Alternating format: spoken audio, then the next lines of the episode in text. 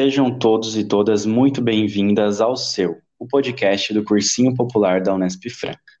E hoje a gente está aqui para analisar Claro Enigma, que é uma das obras de poesia do autor Carlos Drummond de Andrade. E essa obra ela está na lista dos livros pedidos pelo vestibular da FUVEST, que é um dos maiores vestibulares do país. Para discutir a obra, a gente recebe ela que é cursanda do curso de Direito na Unesp de Franca e também professora do Cursinho Popular. É, sejam bem, seja bem-vinda, Maratona, também conhecida como Júlia. Oi, Berrante, tudo bem? É, queria agradecer de novo pelo convite, pela oportunidade de estar compondo esse espaço para a gente falar um pouquinho sobre essa obra maravilhosa. Então tá, né? Vamos começar.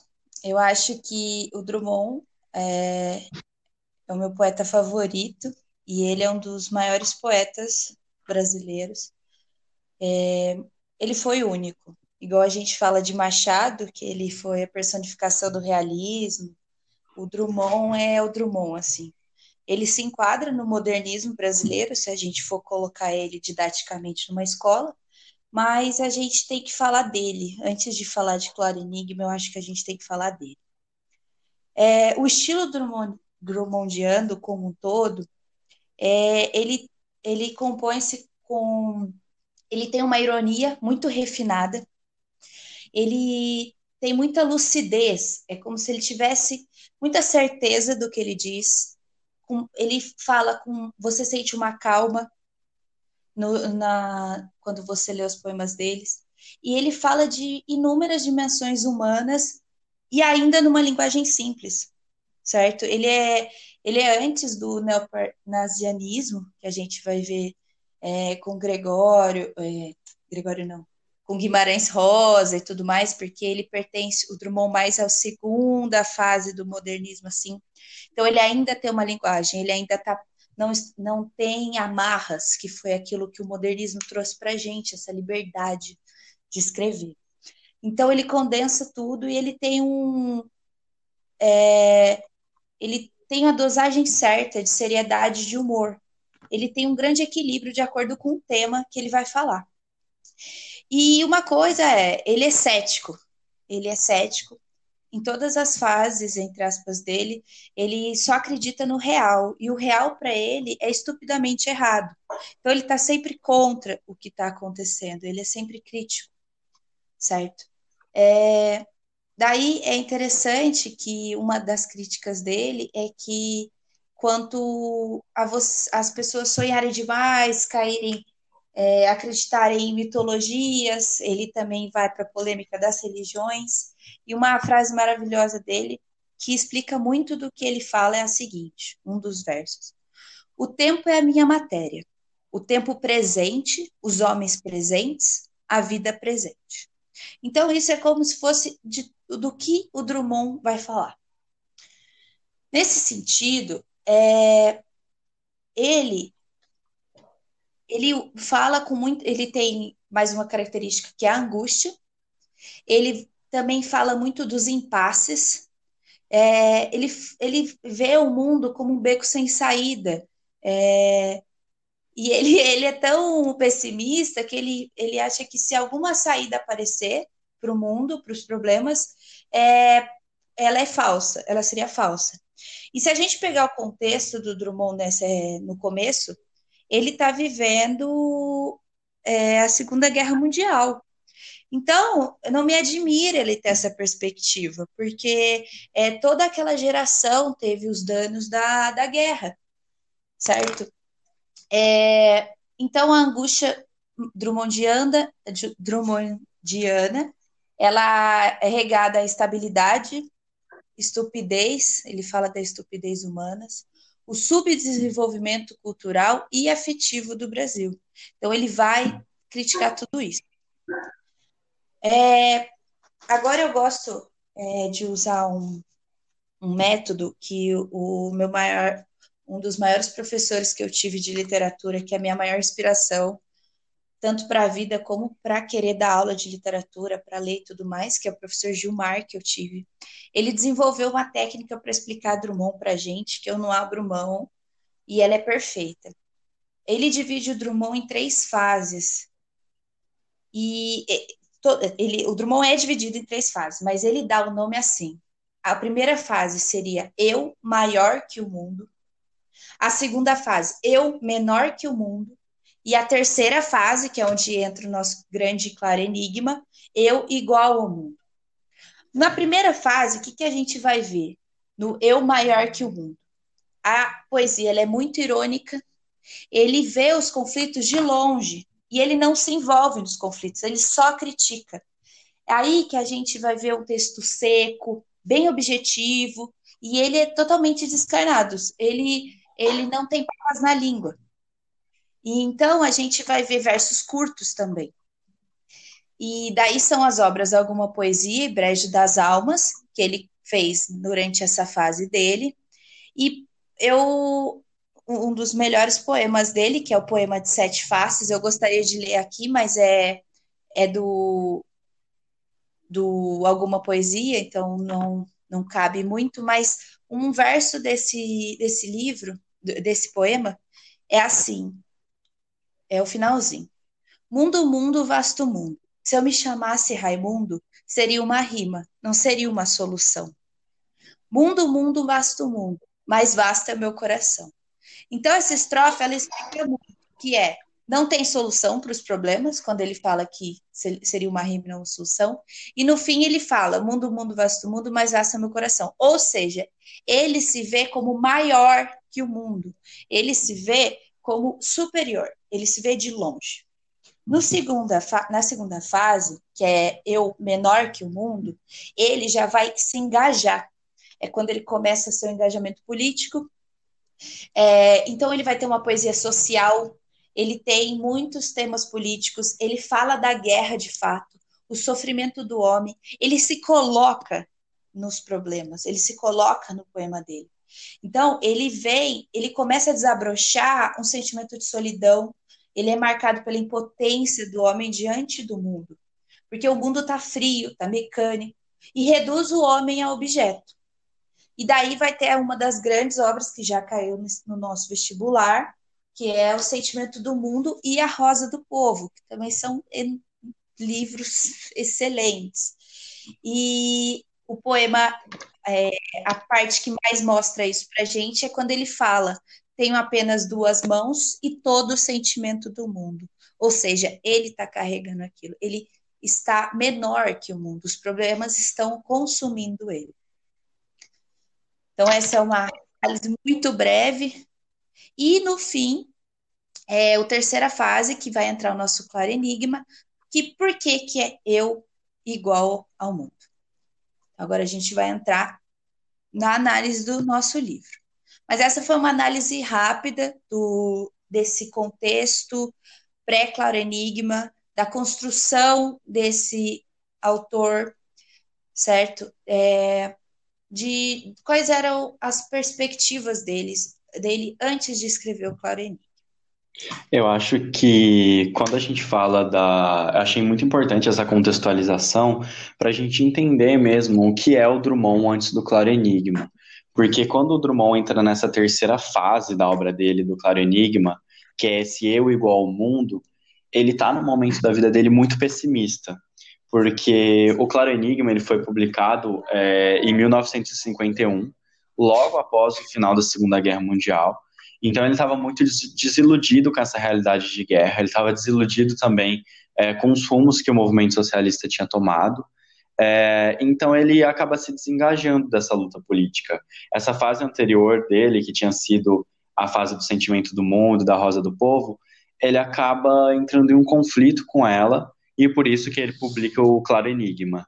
É, e que apesar de, de ser um livro que integra ainda essa segunda geração modernista, é, ele foge um pouco da, da temática combativa e de denúncia que era inerente a essa segunda geração modernista.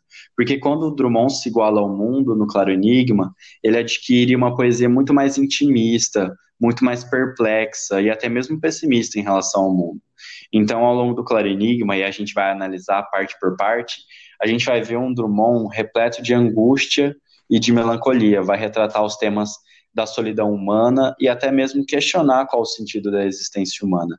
É a partir do momento que ele se vê esvaziado de sentido, vê que a luta política está esvaziada de sentido, ele se iguala ao mundo e coloca o sujeito como foco da análise, coloca a existência humana e as contradições da existência humana como foco de análise. E é por isso que o claro enigma ele é tão fundamental, porque em certa parte ele é até uma contradição ao que, ao que o Drummond é, estabeleceu ao, ao longo de suas obras. Então, por isso que entender o Drummond é, é muito importante para que a gente possa entender o Claro Enigma, que diverge um pouco é, da, das suas características mais gerais das fases anteriores dele, né?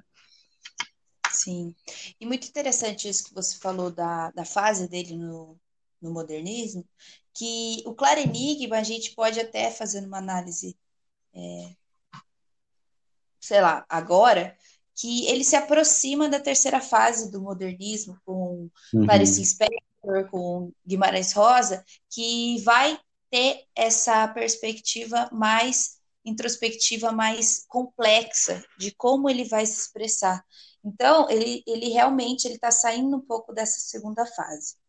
No o Claro Enigma, como o Berrante disse, a gente já, na análise do seu título, a gente já vê a antítese. Porque é um claro, não tem como um enigma ser claro. Porque um enigma ele você não sabe o que ele é, ele é complexo, você tem que descobrir. E claro, é uma coisa perceptível. Então, no título, ele já é muito complexo. Então, é muito interessante isso também. É, então, a gente, como o Berrante disse, ele vai mostrar uma introspecção muito grande. Ele vai até dar, ter assuntos e temas transcendentes, certo? e ele foca nas perguntas que devem ser feitas.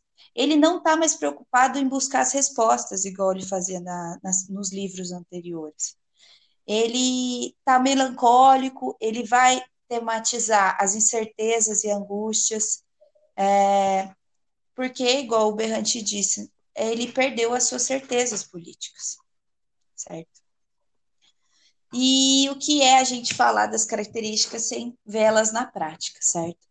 Então, o Claro Enigma, ele é dividido em seis capítulos, e cada capítulo tem alguns poemas. E o primeiro deles é um capítulo que chama Entre o Lobo e o Cão. Nesse capítulo, o Drummond ele tem uma proposta de apontar o paradoxo entre a maldade do lobo e a bondade do cão. Então, o, é, o Berret vai ler um dos poemas desse capítulo, que é composto por 18 poemas, é o maior capítulo. É, antes de ler o, o, o, poema, que é o Dissolução, que acho que é um dos poemas mais bonitos até do livro, ele vai apresentar bastante essas antíteses, contradições que, que, sim, que estão ao longo de todo o livro.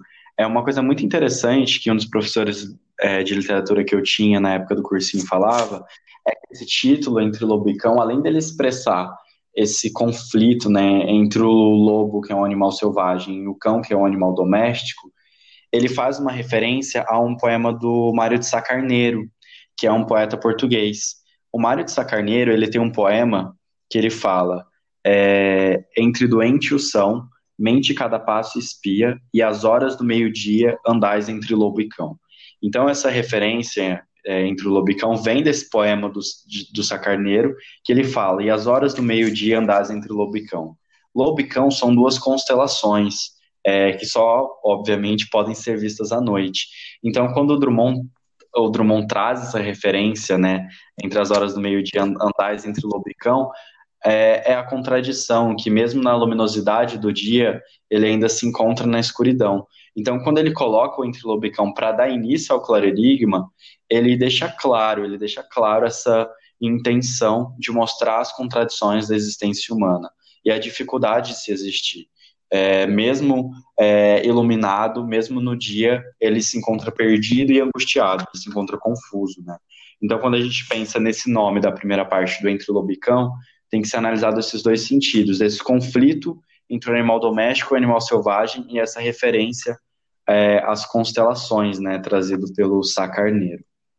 É, passando agora para ler o de solução, eu peguei dois trechos para ler ele, porque eu acho que se eu ler ele eu também vou me estender demais, que vai traduzir essa contradição que está presente ao longo de toda essa primeira parte do livro. O poema começa assim: Escurece e não me seduz tatear sequer uma lâmpada, pois que aprove ao dia findar, aceito a noite. Então a gente já percebe é, esse paradoxo. Escureceu e ele não procura acender uma lâmpada. E aí, por fim, ele fala que ele aceita a noite. Então, o Drummond aceita essa contradição da existência humana e ele aceita essa angústia. E aí, ao longo do, do poema, ele continua falando sobre isso. E com ela, aceito que brote uma ordem outra de seres, e coisas não configuradas, braços cruzados. Vazio de quanto amávamos, mais vasto é o céu. Povoações surgem do vácuo, habito alguma. Esse questionamento, habito alguma, também mostra essa incerteza do lugar do, do Drummond no mundo, né?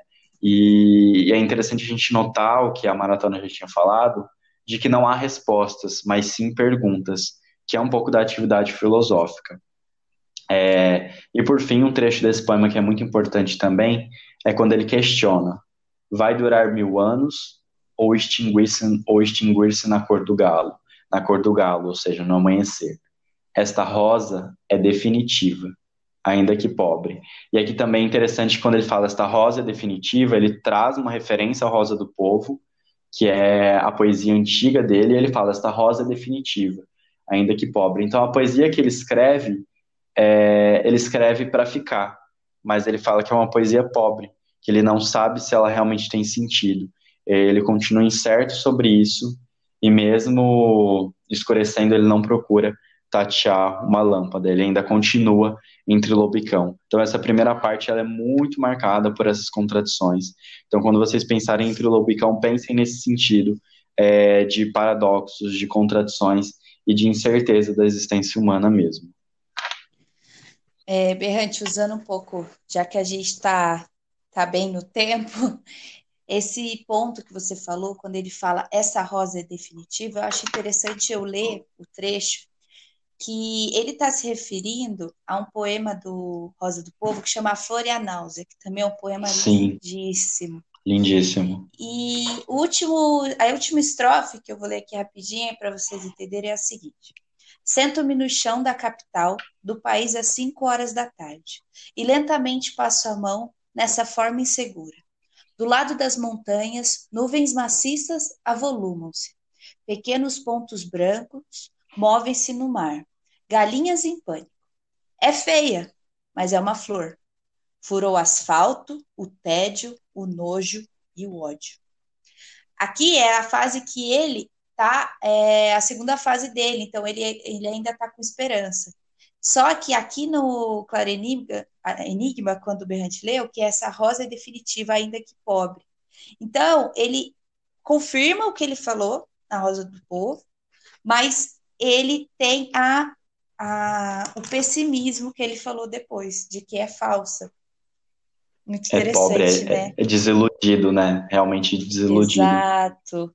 Então, assim, ele faz uma intertextualidade como se ele soubesse o que ele está fazendo, e óbvio que ele sabe, né? Sim. Mas parece que é muito organizado quando você lê os poemas e, e traz essas, essas inter, textualidades.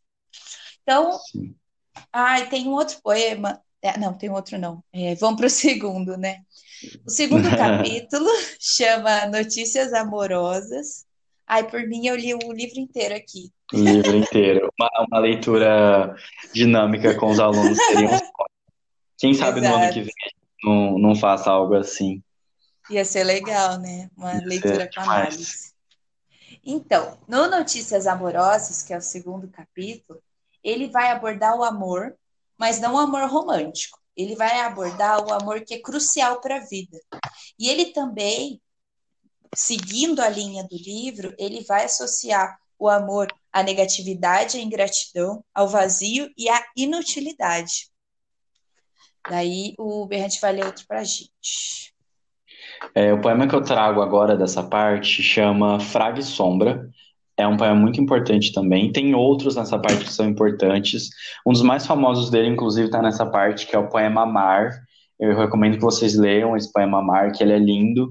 E ele traz muito dessa questão de amar não só no sentido amoroso, mas de amar como sendo algo difícil, é, e, que tá, e, que, e que o ser humano lida com isso diariamente. Então, esse poema Amar, ele é, define bastante essa, fra essa, essa parte do livro, que é o Notícias Amorosas, né? Que é um Acho amar que dá não pra só ler romântico. um pouquinho, não dá? Pra ler um pedacinho? dá, dá. Vamos, vamos ler um pouquinho então dele, então. Tá, eu Cê- vou ler antes do C, de você.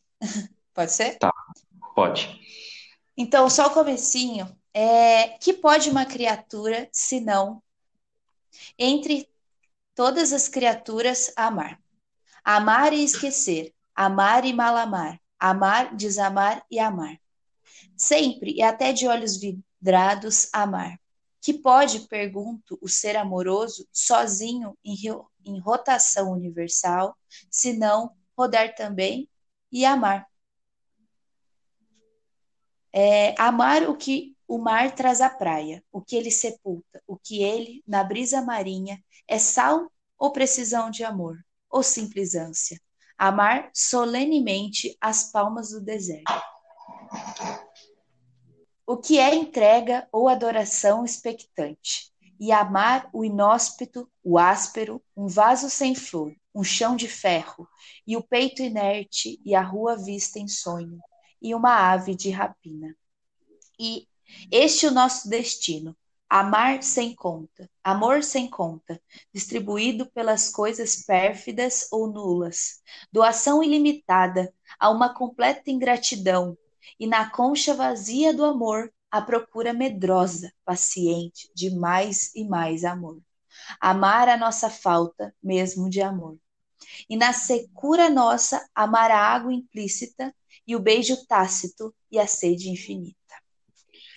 Eu acho que esse poema fica muito claro é, essa questão do amar que ele traz no Notícias Amorosas. Porque ele fala amar o inóspito, o áspero, um vaso sem flor, um chão de ferro. Ou seja, amar aquilo que também é feio, aquilo que também é dificultoso. É, e ele fala que amar é um destino inarredável, ou seja, todos nós, todos os indivíduos vão ter que amar, só que não necessariamente aquele amor romântico, aquele amor idealizado que a gente tinha é, em outras gerações, que a gente tinha no romantismo. Não, é um amor da sinceridade, é amar o beijo tácito, a secura nossa, a sede infinita. Então, esse poema, ele além de ser muito lindo, ele traduz literalmente o sentido das notícias amorosas. Depois das contradições do Lobicão, ele mostra que amar também é uma contradição. Então, ele passa a refletir um pouco sobre isso. É, um outro poema que eu vou falar brevemente dessa parte, que é importante a gente analisar, é o Fraga e Sombra, que é um poema bem difícil de entender, mas que continua demonstrando esse pessimismo que ele tem é, e como é, há uma relação conflituosa entre o eu e o mundo, né? Esse eu que se iguala ao mundo nessa frase. Né, então esse poema começa assim: A sombra azul da tarde nos confrange, ou seja, nos oprime. Baixa, severa, a luz crepuscular. Um sino toca, e não saber quem tange é como se esse som nascesse do ar. Música breve, noite longa, o alfange que só no sonho ceifa devagar, mas se desenha, fino, ante a falange das nuvens esquecidas de passar. Os dois apenas, entre céu e terra, sentimos o espetáculo do mundo, feito de mar ausente e abstrata serra. E calcamos em nós, sob o profundo instinto de existir, outra mais pura vontade de anular a criatura. Aqui fica muito claro quando ele fala e calcamos em nós sobre o mais profundo instinto de existir, que todas essas alterações que estão acontecendo no ambiente, né, é um poema que se passa no final da tarde, no crepúsculo, todas essas alterações que estão presentes no ambiente, elas não apenas é, refletem no indivíduo, mas como elas são o indivíduo em si. Esse escurecer, esse indivíduo que está é, confuso, e que está em contradição, porque o próprio nome do poema, Entre Fraga e Sombra, mostra essa contradição, que Fraga, é, o significado de Fraga é um terreno com declive acentuado, que faz uma sombra. Então, é como se fosse é, um terreno elevado fazendo uma sombra que mostra essa contradição. Então, é o cenário é, do poema que também é o cenário é, de contradição interna do indivíduo, que demonstra não só a angústia do indivíduo com ele mesmo, mas uma angústia com a própria escrita, com o próprio fato de escrever. Uma das análises interessantes é que a primeira pessoa que o Drummond traz aqui é uma primeira pessoa do plural, é, que não se manifesta necessariamente nos pronomes, mas que se manifesta é, nas formas, é, nas formas e nos cenários é, dessa poesia, né? Quando ele fala e calcamos em nós sobre o mais profundo instinto de existir, fica muito claro isso. E todo, todo esse cenário, que é o cenário de Minas Gerais, que fica implícito aí, é o cenário do poeta, porque a gente tem que lembrar que o Drummond, ele nasceu em Minas Gerais, em outras partes do livro isso vai ficar mais claro, mas a gente percebe o lírico do Drummond aí, quando ele descreve esse cenário de Minas Gerais, interferindo em como isso afeta ele, né? E o último ponto importante desse poema é que ele é um soneto. Então, apesar de, da, do Claro Enigma e do Drummond ser um integrante do modernismo, uma coisa muito presente em toda a obra do Claro Enigma é essa retomada das formas clássicas, é essa retomada é, de sonetos, é, de versos com tamanhos determinados, então ele não se usa mais tanto dos versos livres, assim como em outras épocas. Ele tem um pouco dessa retomada é, de forma clássicas. Então, quando a gente fala de notícias amorosas, lembrem é, de um amar que é contraditório é, e que acompanha um pouco da contradição que já estava presente no Entre Lobo e Cão. Perfeito, Berrante. É, então a gente vai para o terceiro capítulo, que chama O Menino e os Homens. E nesse momento, quando ele fala o menino e os homens, o Drummond se coloca como o menino. Então, na, na interpretação, o menino é o Drummond. E ele elogia outros homens, ele elogia os poetas Mário de Andrade, Manuel Bandeira e o Mário Quintana, que são poetas que foram, foram base para ele, são poetas que ele se inspira muito. E é um, é um, é um capítulo mais simples, que a, a interpretação do, dos, dos poemas é mais tranquila. É, você vai ler, Berrante? Sim, a gente trouxe um trecho também de um poema desse, desse capítulo, né, que ele faz referência a esses autores do modernismo, é, que é o poema Quintanas Bar. As amadas do poeta, lá embaixo, na curva do rio, ordenham-se em lenta pavana, e uma a uma gotas ácidas desaparecem no poema. E há tantos, é há tantos anos, será outrem, foi amanhã, seguimos criptográficos, ficam gravados no céu eterno ou na mesa de um bar abolido, enquanto debruçado sobre o mármore silenciosamente viaja o poeta Mário Quintana. Uma coisa que a gente pode ressaltar aqui desse poema é a complexidade na linguagem, é, que quando a gente falou de Drummond, a gente fala que ele tem uma linguagem mais simples, mais acessível, mas no Claro Enigma especificamente, as linguagens são mais complexas, né? Até por conta da complexidade do tema, da complexidade da existência humana, e ele acaba muito mais se aproximando dos autores da terceira geração modernista, que são os autores intimistas, que foi uma coisa que a Maratona falou. Acho que é uma coisa que a gente tem que é, lembrar mais uma vez. Ele foge um pouco da segunda geração, no Claro Enigma.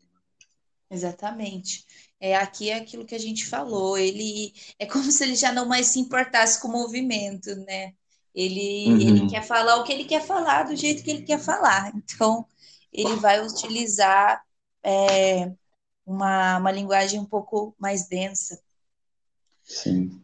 Mas, então, é, o quarto capítulo chama Selo de Minas. E é muito legal. Eu acho que no ano que eu prestei caiu esse, esse um poema desse, desse capítulo. E, e, nesse momento, o Drummond vai fazer uma dedicação à sua terra natal, que é Minas Gerais, e tem um pequeno saudosismo, mas na, no próximo no próximo capítulo vai ter um pouco de saudosismo, mas nesse ponto ele vai fazer críticas muito amarguradas ao que se tornou Minas Gerais. Então ele carrega a melancolia até aqui, até para falar do passado dele, ele vai carregar muita melancolia. É, daí a gente trouxe o poema Evocação Mariana. É, o poema começa assim: A igreja era grande e pobre, os altares humildes. Havia poucas flores, eram flores de horta. Sob a luz fraca, na sombra esculpida, quais imagens e quais os fiéis ficávamos. Do padre cansado, o murmúrio de reza subia as tábuas do fogo, batia no púlpito seco. Entranhava-se na onda, minúsculo e forte, de incenso. Perdia-se. Não, não se perdia. Desatava-se do coro a música deliciosa. Que esperas ouvir à hora da morte, ou depois da morte, nas campinas do ar. E dessa música surgiam meninas, a alvura mesma, cantando. De seu peso terrestre, a nave libertada, como do tempo, atroz imunes das nossas almas, flutuávamos no canto matinal sobre a treva do vale. Quando a gente lê a vocação mariana, uma coisa que se torna, que a gente percebe muito, é um pouco do que eu já tinha é, comentado quando a gente lê Entre Fraga e Sombra, que é os cenários de Minas Gerais, né? Então, no Entre Fraga e Sombra, Entre Fraga e Sombra ele fala do mar ausente, da abstrata serra de Minas, né? Que não há mar, mas a serra. E aqui no Evocação Mariana a gente vê muito essa descrição do cenário de Minas, que é de onde é, o Drummond veio. Então ele fala de a igreja que era grande e pobre, ele descreve é, essa reza que eles realizam, e a gente percebe muito que quando ele descreve todo esse cenário de Minas, que é o cenário da sua infância, ele não descreve isso com saudosismo, mas ele descreve com muita melancolia. Tanto que aqui ele até insere uma, um questionamento, né, que é um livro de questionamentos e não de respostas. Quando ele fala, desatava-se do coro a música deliciosa que está tocando nessa reza, ele coloca um parênteses que esperas ouvir a hora da morte ou depois da morte nas campinas do ar. Então essa música da reza é a música que ele esperaria ouvir na hora da morte dele. Então ele traz de novo essa questão do existencialismo, é, do qual o sentido da existência humana, né? Então ele é muito melancólico quando ele faz, é, quando ele escreve essa evocação mariana. Então esse trecho do livro do Drummond, que é o trecho 4, o selo de Minas, é relembrar a infância dele de Minas, é, mas com mais, é, com mais melancolia, com mais amargor do que com saudosismo, né? Então é isso que é importante vocês lembrarem. É, isso aí. É, o penúltimo capítulo chama Os Lábios Cerrados, que é composto por seis poemas. É, nesse poema, o Drummond vai seguir o raciocínio anterior em que ele vai lembrar dos seus familiares. Então, ele não vai focar mais tanto na terra em Minas, ele vai focar nas pessoas, nos seus familiares. E como as pessoas que ele vai tratar já são falecidas, porque aí o Drummond já está bem mais velho, é, ela tem um tom amargo, obscuro, melancólico, que além de ter as críticas, aqui tem a saudade e tem também a, a, a como posso dizer, o clima de morte, porque ele tem muita saudade e essas pessoas já estão mortas. Então aqui vai ficar bem triste o livro, né, Bernardo? É... Sim, e um, um, dos poemas que traduz isso, desse trecho, é o Encontro. Vou ler um trechinho deles para vocês. Meu pai, perdi no tempo e ganho insônia. Se a noite me atribui poder de fuga, sinto logo meu pai e nele ponho o olhar lendo-lhe a face, ruga a ruga. Está morto? Que importa? Ainda madruga e seu rosto, nem triste nem risonho, é o rosto antigo, o mesmo. Então, nessa pergunta que ele faz, está morto? Que importa? É, seu rosto não está triste nem risonho, é o mesmo rosto, é o rosto antigo. Então, mostra muito essa melancolia. Não importa é, como ele vai lembrar, importa o fato que já foi consumado.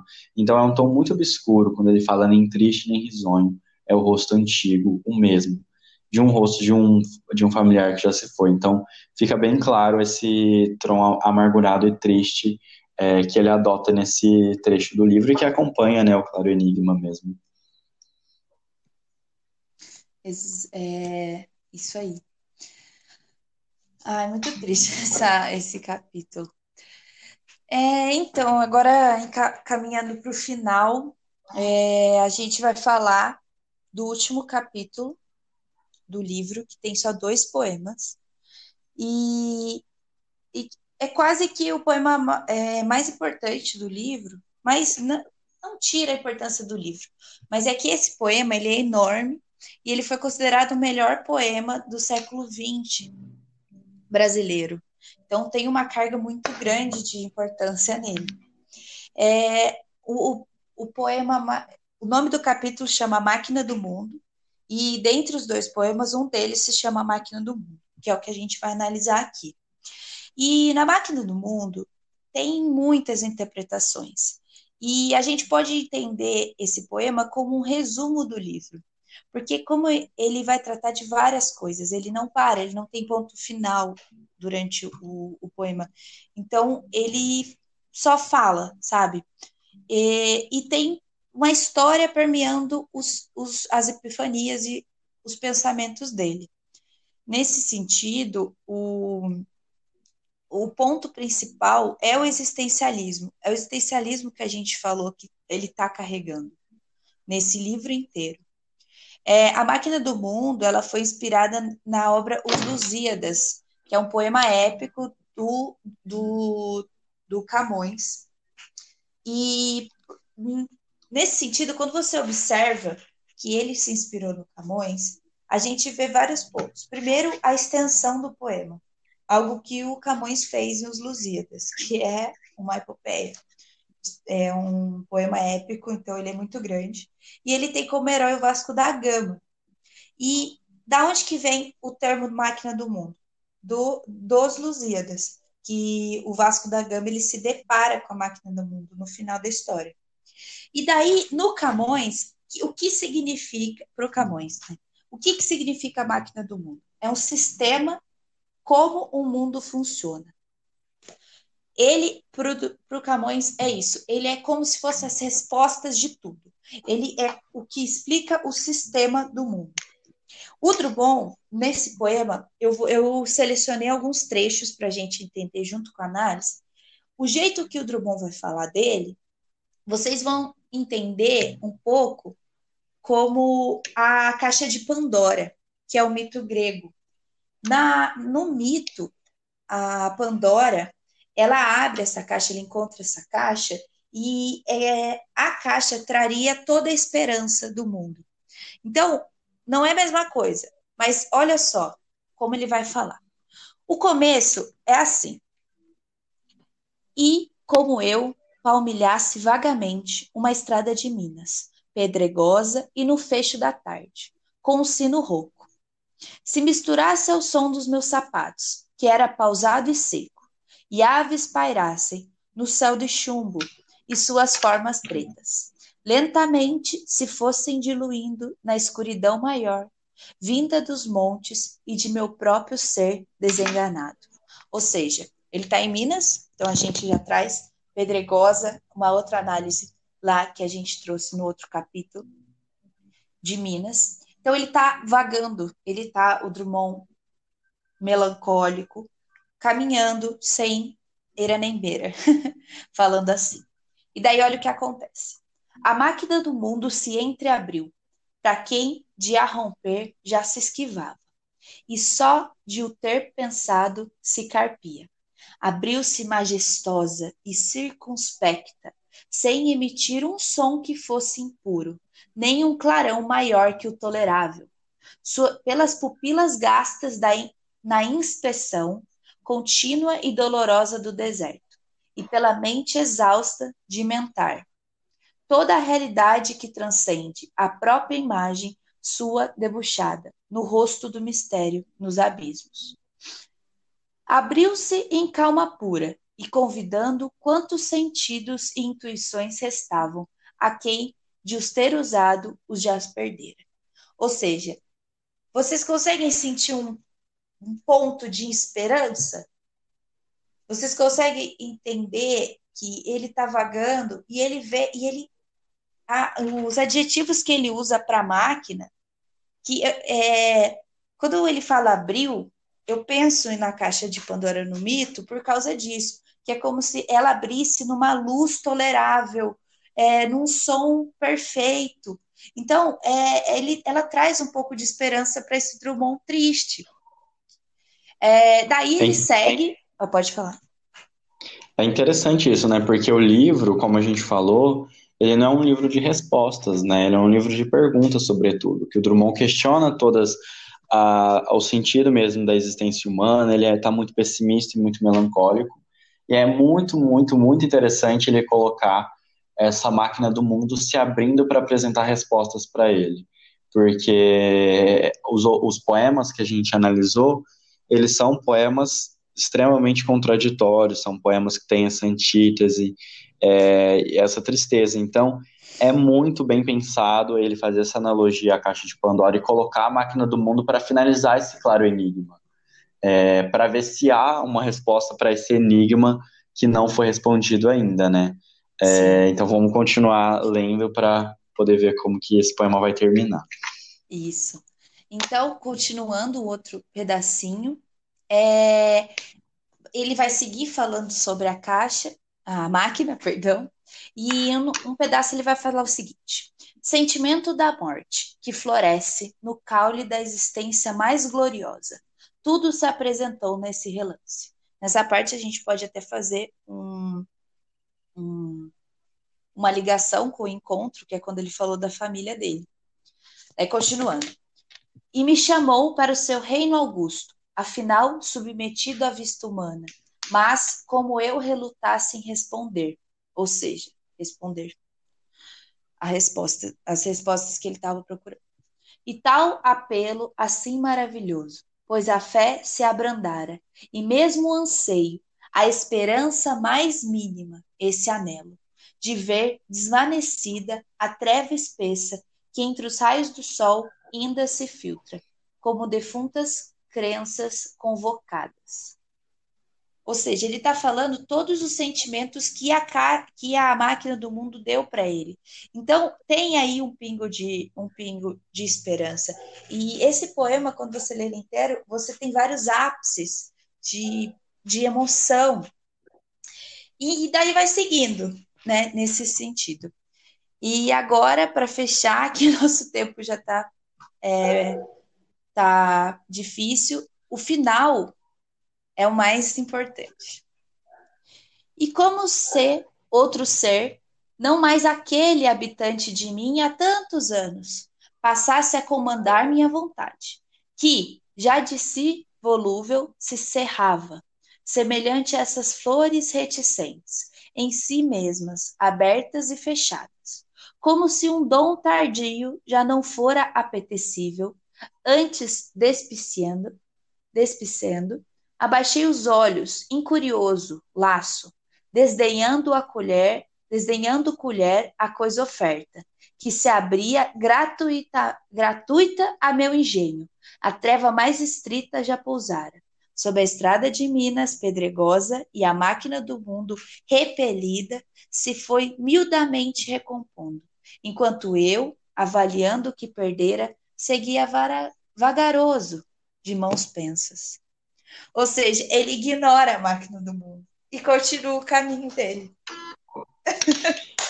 Isso é muito, isso é muito interessante, que ele traz até a ironia que foi tão cara para ele na, na primeira parte, ele até que retoma de certa forma quando a gente pensa é, que ele estava procurando as respostas, é, ele questiona é, várias coisas ao longo do livro e por isso ele e por isso mesmo ele ignora, né? Isso é muito muito Sim, curioso porque por mais que ele tenha acesso às respostas, ele prefere não, ele, ele já está nessa fase, ele não abre mão do que ele acha. E ele.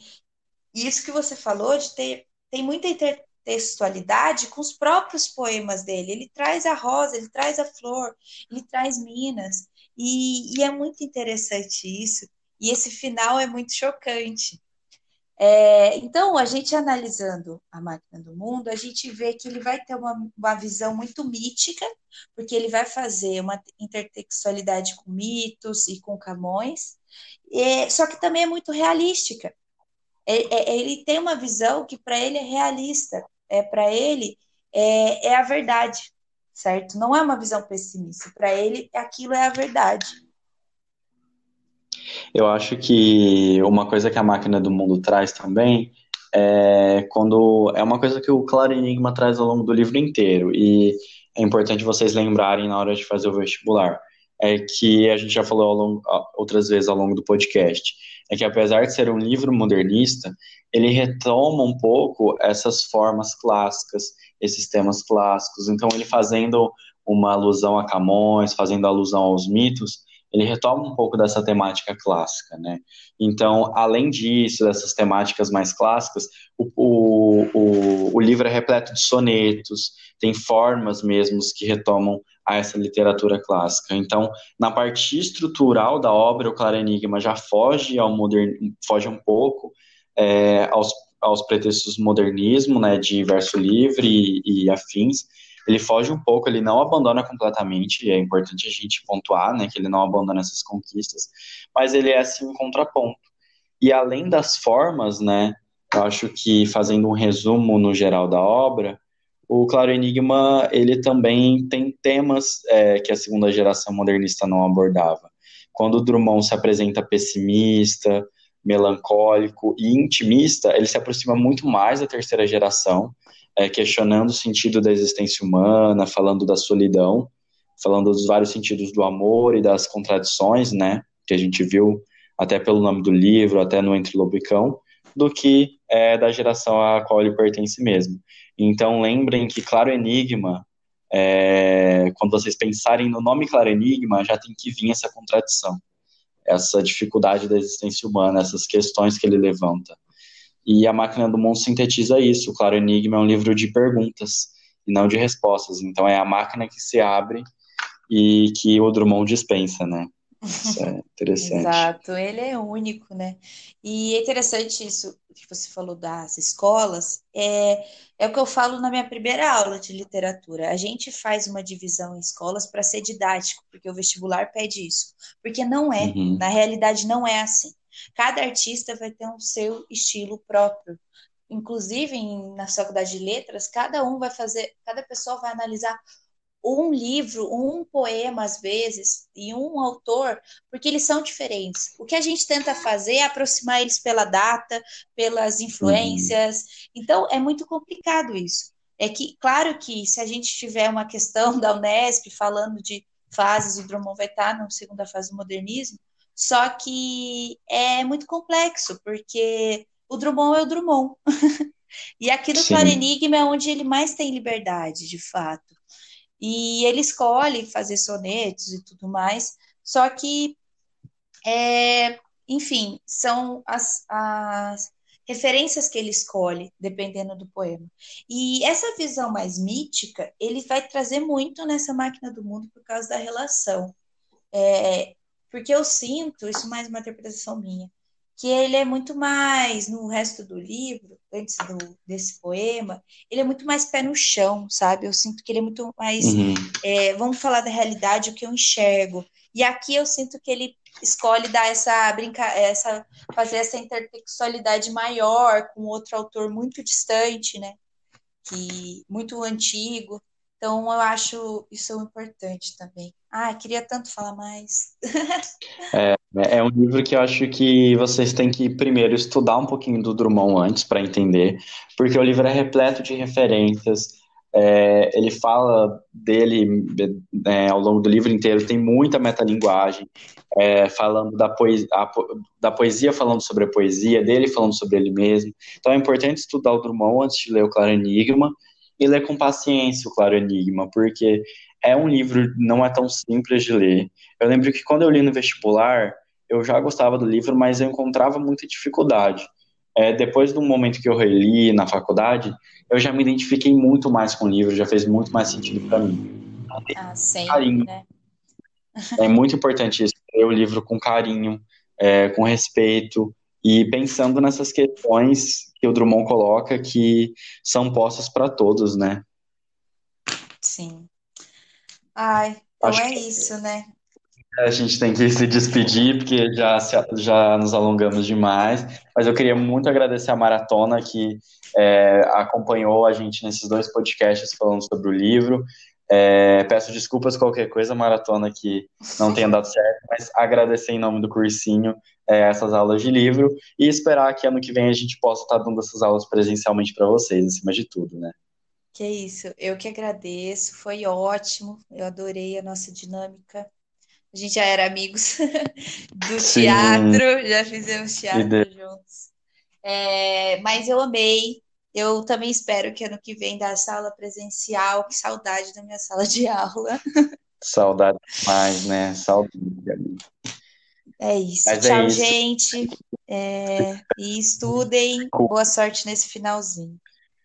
Boa sorte, força nos estudos, vai dar tudo certo. Até mais.